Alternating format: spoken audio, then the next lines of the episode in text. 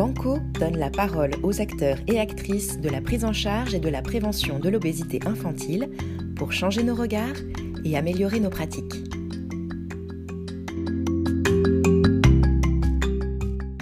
Je reçois aujourd'hui Camille Canaple. Bonjour. Bonjour. Euh, vous êtes médecin généraliste, médecin coordinatrice du REPOP LIRA et d'Obépédia au Centre intégré de l'obésité de Lyon. Alors je le disais, vous êtes généraliste de formation. Pour quelles raisons vous êtes-vous intéressée à la prise en charge de l'enfant en surpoids? Eh bien, en fait, pendant mon internat, je m'intéressais déjà pas mal à la pédiatrie, à la nutrition et, euh, à l'éducation thérapeutique. Euh, et puis, j'ai eu la chance au début de mon activité libérale de pouvoir m'installer assez rapidement avec euh, un pédiatre et un médecin nutritionniste, euh, moi-même en tant que médecin généraliste. Euh, et puis ensuite, finalement, dans ma patientèle, j'avais pas mal de pédiatrie. Et comme on sait qu'un enfant sur cinq est en surpoids, forcément, très rapidement, j'ai été amenée à me questionner sur l'accompagnement que je pouvais apporter à ces enfants et à ces familles. et je me suis vite rendu compte, en devenant médecin finalement euh, acteur hein, du, du Repop euh, local. Euh, et en prenant en charge ces enfants et ces familles, que finalement, j'avais un impact qui allait au-delà de la prise en charge de l'enfant et que finalement, mon accompagnement impactait sur la qualité de vie des, enfants et, de, et des familles et au-delà de la question du surpoids. Donc j'ai trouvé ça très intéressant. Et puis ensuite, quand j'ai poursuivi mon activité, j'ai été amenée à, à repérer les enfants quand j'ai exercé un peu en PMI, euh, et puis maintenant à, m'en occuper euh, euh, avec la vision un petit peu plus hôpital, au CIO, où je, où je suis en contact avec des obésités plus sévères.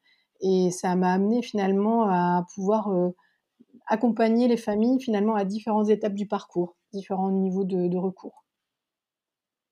Alors en parallèle de ces activités de coordination, vous avez donc exercé en libéral. Qu'est-ce qui vous a le plus marqué dans ces années de pratique? Avec un peu de recul, je me rends compte, euh, j'ai l'impression hein, qu'on a des cas d'obésité euh, pédiatrique de plus en plus sévères et de plus en plus précoces dans l'enfance.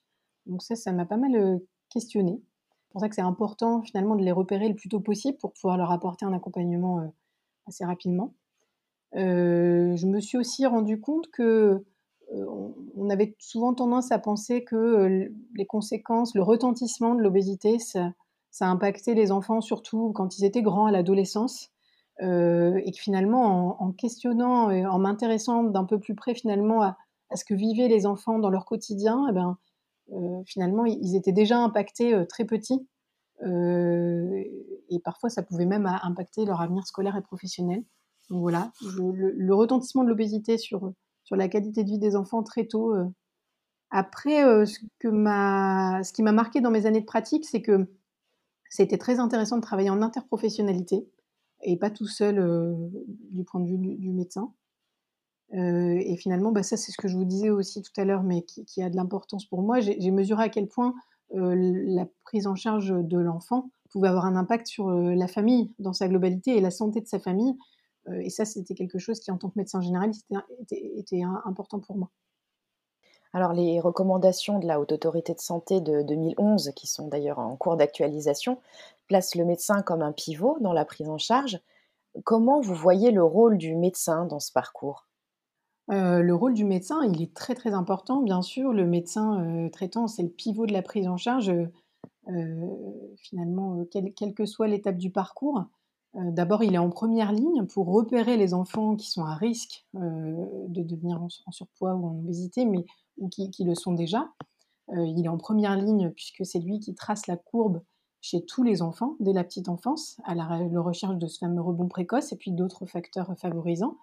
Et vous savez que plus, ce rebond est précoce, plus le rebond d'adiposité est précoce, plus le risque d'obésité ultérieure est élevé. Euh, sans tracer la courbe, euh, on passe à côté hein, des cas de surpoids, puisque le surpoids euh, ne se voit pas chez l'enfant, entre, avant 6-8 ans. si on ne trace pas la courbe, on passe à côté.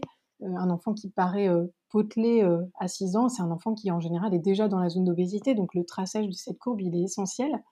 Et puis, on ne peut pas se fier uniquement à l'IMC.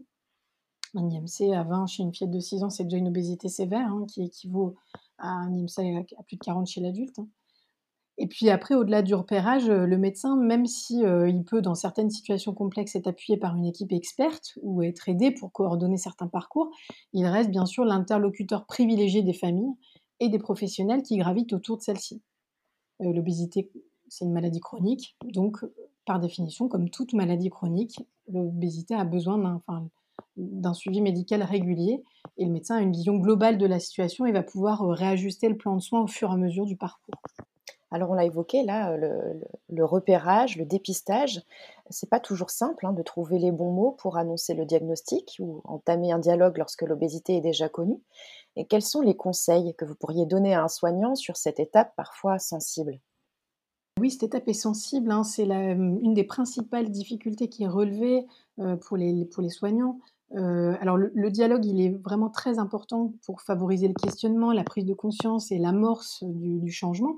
Mais avant d'en arriver là, avant de mettre en place des changements, les familles, elles peuvent passer par différentes étapes. Parfois dans le déni, être en colère, avoir peur, se sentir coupable. Et ces étapes, elles sont normales. Alors toute la difficulté, elle est là pour nous en tant que soignants, c'est qu'on nous dit qu'il faut prendre en charge ces enfants euh, le plus rapidement possible, le plus tôt possible, mais on sent bien que les familles, elles ont besoin de temps finalement pour aller vers le soin. Et il faut savoir aussi parfois prendre le temps et leur en laisser. Donc euh, concrètement, ne, pas hésiter, ne pas hésiter à répéter les messages, mais sans forcément trop insister.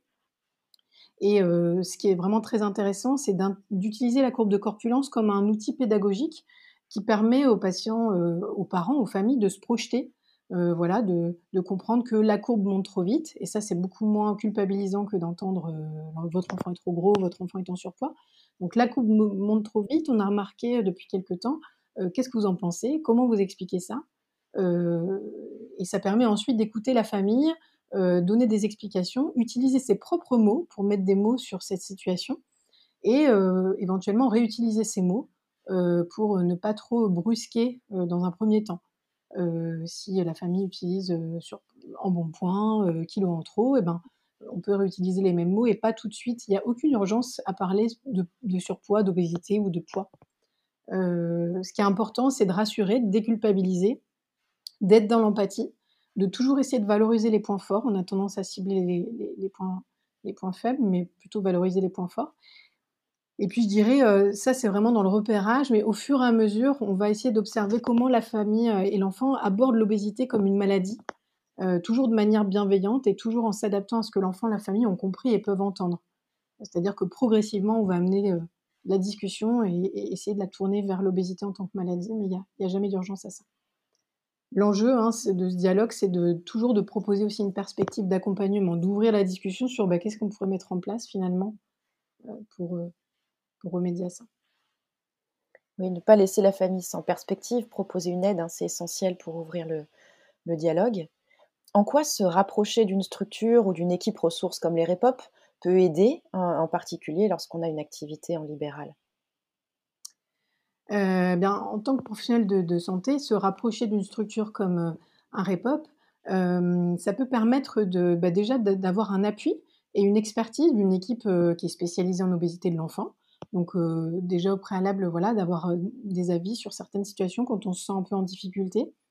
Et puis ces, structures, REPOP, CSO, peuvent proposer des formations, soit des formations initiales, soit des webinaires, des soirées d'échange de pratiques, etc. Toujours en lien avec la thématique.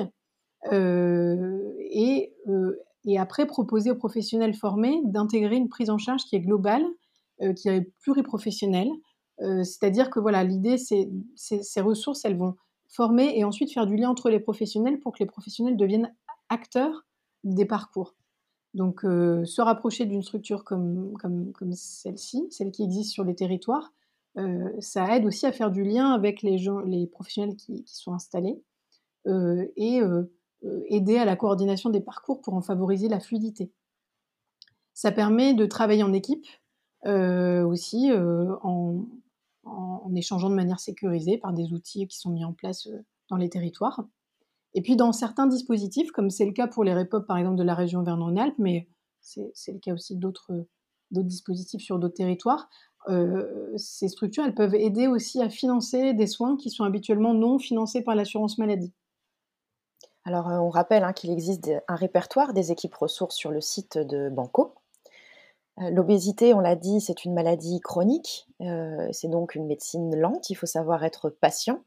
Comment ne pas se décourager? Alors ça, c'est une très bonne question parce que on sent bien que dans, cette maladie qui, est longue et pour laquelle on n'a pas de thérapeutique médicamenteuse, on a tendance en tant que soignant à, se trouver facilement en situation d'échec. C'est pour ça que c'est important de redéfinir finalement ce qu'est la réussite et ce qu'est l'échec. Par exemple, hein, typiquement, les, enfants, dans les enfants qu'on reçoit à l'hôpital pour une prise en charge spécialisée, ils sont souvent présentés comme ayant accumulé plusieurs échecs thérapeutiques et, eux-mêmes en sont convaincus. Et puis finalement, quand on regarde la courbe de corpulence, eh bien, je dirais dans la majorité des cas, on voit qu'il y a eu quand même des éléments qui les ont aidés. On voit que la courbe finalement, elle a tendance à, à se stabiliser ou même s'améliorer. Et il y a eu des réussites, mais elles n'ont pas forcément été identifiées. Euh, donc c'est important de, redéfinir finalement la réussite, c'est quoi? Ben, Moi personnellement, je suis contente quand euh, finalement euh, une prise en charge, elle a aidé l'enfant à se sentir mieux dans sa peau, à changer son rapport à l'alimentation, à l'activité physique. et évidemment, si en plus on arrive à éviter quelques complications à l'âge adulte et qu'on stoppe la progression de la courbe, bah, tout ça, c'est déjà, sont déjà des victoires. C'est important de les identifier. Euh, et finalement, avec l'expérience, je me suis rendu compte que parfois, euh, on est un peu découragé parce qu'on a l'impression que l'efficacité, elle n'est pas immédiate. mais c'est vrai qu'on se rend compte avec le temps que les, graines plantées prennent parfois du temps à germer et parfois certains enfants qu'on a pris en charge quelques années auparavant, bah, finalement il n'y avait rien qui se mettait en place sur le moment, mais quelques années plus tard, on a senti que quand l'enfant était prêt, la famille était prête, finalement, c'est là qu'ils euh, ont pu mettre en place tous les changements qu'ils avaient travaillés quelques années avant. Donc, euh, c'est vraiment important de se dire que chaque maillon de la chaîne a une importance et, chaque graine germée va finir par, par, euh, comment dire, porter ses fruits, même si parfois il y a quelques années de délai pour ça. Merci pour ce partage d'expérience. Eh bien, merci, Mandine. Et puis, on se retrouve bientôt pour un nouvel épisode de Banco. Vous venez d'écouter Banco. Retrouvons-nous sur ce podcast pour de nouvelles rencontres avec des professionnels investis en obésité pédiatrique et sur le site banco-formation.fr. À bientôt!